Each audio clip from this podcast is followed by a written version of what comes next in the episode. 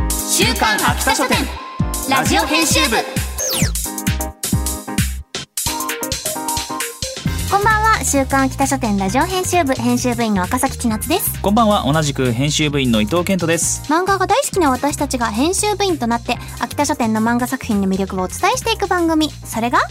週刊秋田書店ラジオ編集部さあ今回もメールご紹介いたしますお願いしますまめっちさんからです赤崎さん伊藤さんこんばんはこんばんは先日ご紹介していたダークアンティークアドベンチャー口掛け流の契約者を試し読みしてみましたが面白いですね大好きな世界観でした何より古の竜のガイが名前も容姿もイケメンすぎですガイヤオくんの良き相棒になりそうでこの先も楽しみですはいいたまんないねいにしえの竜っていうのももうなんかもう心がくすぐられるし「ガイ」っていう名前 もやっぱいいですよねセクシーなんだよねガイさんが非常にこう竜の姿から人の姿になった時にえたー、まらぬこのくすぐりを発揮していただける、そうこの前僕一個勉強したことがあるんですよファンタジーで。うんドラゴンってあのー二足歩行する立派な足ついてないのがドラゴンなんですってえそうなの目から鱗ポロリドラのゴン鱗だけにドラゴンのポロリだ ったわはいはい脱だっ線てしちゃった作家さんがははいい、じゃあ行きますよそれでは始めていきましょう週刊北書店ラジオ編集部スタートこの番組は秋田書店の提供でお送りします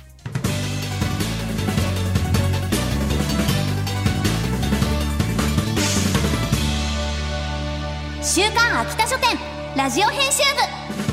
週刊秋田書店編集部会議ここからはさまざまなテーマに沿って取り上げた漫画作品を編集部員の僕たちがあれこれ掘り下げていくコーナーです今回のテーマはこちら伝説の学級デスゲーム完いや全いや明るいなトーンが デスゲームデ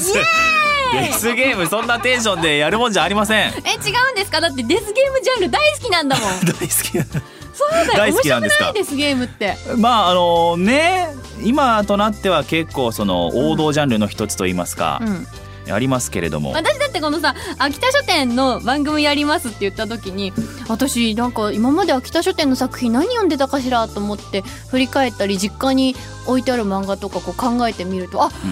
バトルロワイヤルだってなったもんそう集めてたの昔私出ていたやつもう20年ぐらい前になりますかね、僕もあれだ高校でみんな読んでましたもんバトルロワイヤルといえばねそう先駆けみたいなとこありますからねそんな、えー伝説の学級デスゲーム完全申請というテーマで今回取り上げるのは別冊ヤングチャンピオンで好評連載中のバトルロワイヤルエンフォーサーズですはいあのバトルロワイヤルな のかあのバトルロワイヤルなのかという方、えーそうですあのバトルロワイヤルですえー原作高見光春先生漫画浅田由海先生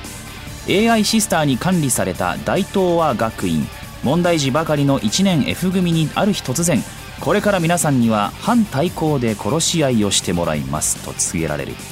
かつて社会現象となった戦慄の学級デスサバイバルバトルロワイヤルの完全新作が登場血の向こうに見える命の形あなたにはどう見えますか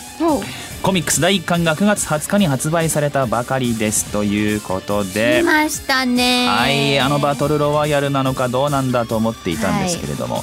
えーあのバトルロワイヤル来ました、えーバトルロワイヤルといえば1999年に小説が発表され翌2000年に映画化された作品で漫画版は2000年から2005年まで「ヤングチャンピオン」で連載されていましたはいそんなバトルロワイヤルの世界観を引き継いだ完全新作ということで来ましたねもう楽しみにしてたというかついに来たって思ってる人多いと思うんですよねこれはい聞いてる方の中にも、しか今も回はだからそのリメイクとかではなくもう完全に割とそのまあ日本に似た国である大東亜共和国ですけれどもその中でも舞台が現代になってるっていうところがポイントかもしれませんねま。あの実際にこの時間の流れがちょっとリンクしてるというか、20年前にこのバトルロワイヤルが廃止されたといううん世界観だから、実際今ちょうど20年ぐらいそうですね経ってるっていう、ねスマホもまあもちろん、ん普及しているしうん、そのバトルロワイヤルのその中でもアプリみたいなのが使われたりとかそうそうそうなのでこう元々のバトルロワイヤルだとあの首輪で管理されてたと思うんだけど、はい今度このエンフォーサーズではクラス全員に毒入りチップ毒物入りチップが埋め込まれていて、最低限のルールを破ったりそういつの間にか 逃げ出そうとした場合そのチップから毒物が注入されてっ